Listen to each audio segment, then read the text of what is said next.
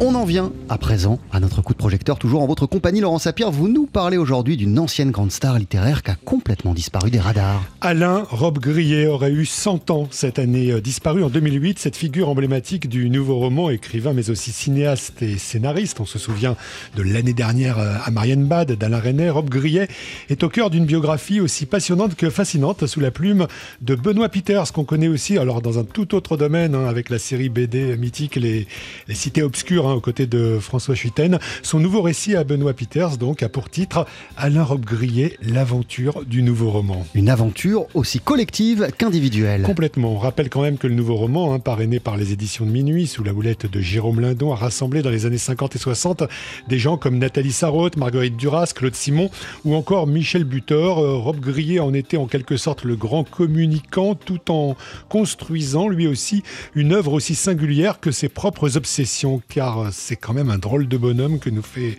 découvrir Benoît Peters. Son passé politique déjà, ses parents étaient de fiefés pétainistes et lui-même s'est engagé au STO en Allemagne avant que la découverte des camps nazis après la libération agisse sur lui comme un électrochoc. En même temps, comme le souligne Benoît Peters, ce passé pétainiste, ça n'a jamais vraiment été euh, un fardeau pour Alain Robbe-Grillet. Peut-être qu'il y a eu un fardeau inconscient. Ce qui est certain, c'est qu'il y a eu, à ce titre-là, on pourrait le comparer à, Mitterrand, une, jeunesse très marquée à droite et puis une évolution.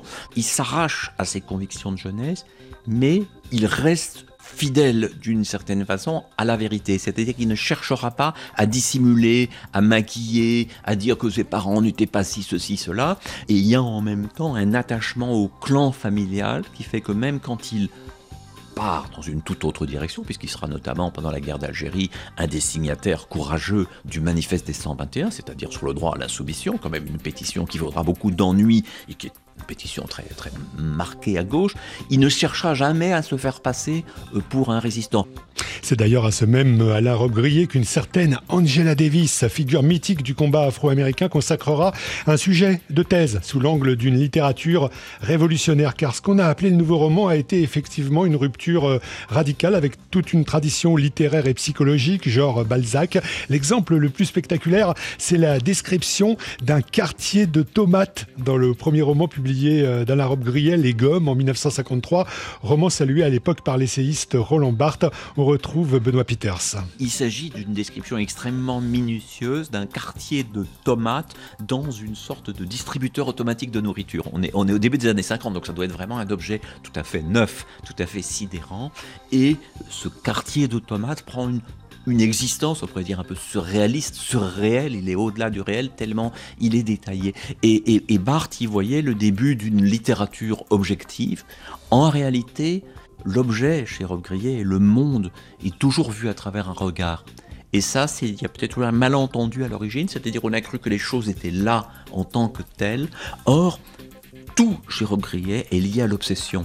On y revient à ces obsessions qui vont aussi de pair avec une sexualité hors cadre, ancrée dans un sadomasochisme que Rob Grillet partage avec euh, celle qui sera sa femme, Catherine Rob Grillet, elle aussi écrivaine.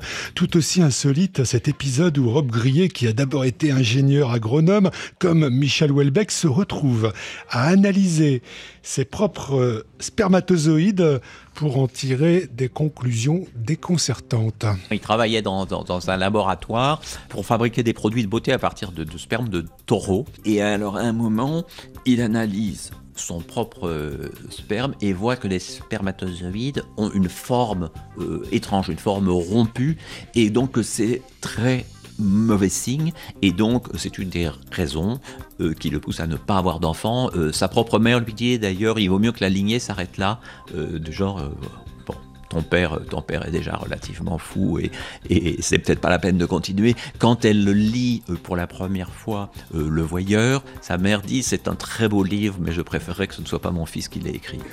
Voilà comment entre le saugrenu et l'énigmatique, Pétain et Angela Davis, le quartier de tomates et le nouveau roman, on devient Alain Robbe-Grillet. Alain Robbe-Grillet, l'aventure du nouveau roman, une biographie signée Benoît Peters, parue aux éditions Flammarion. Mille merci Laurent Sapir.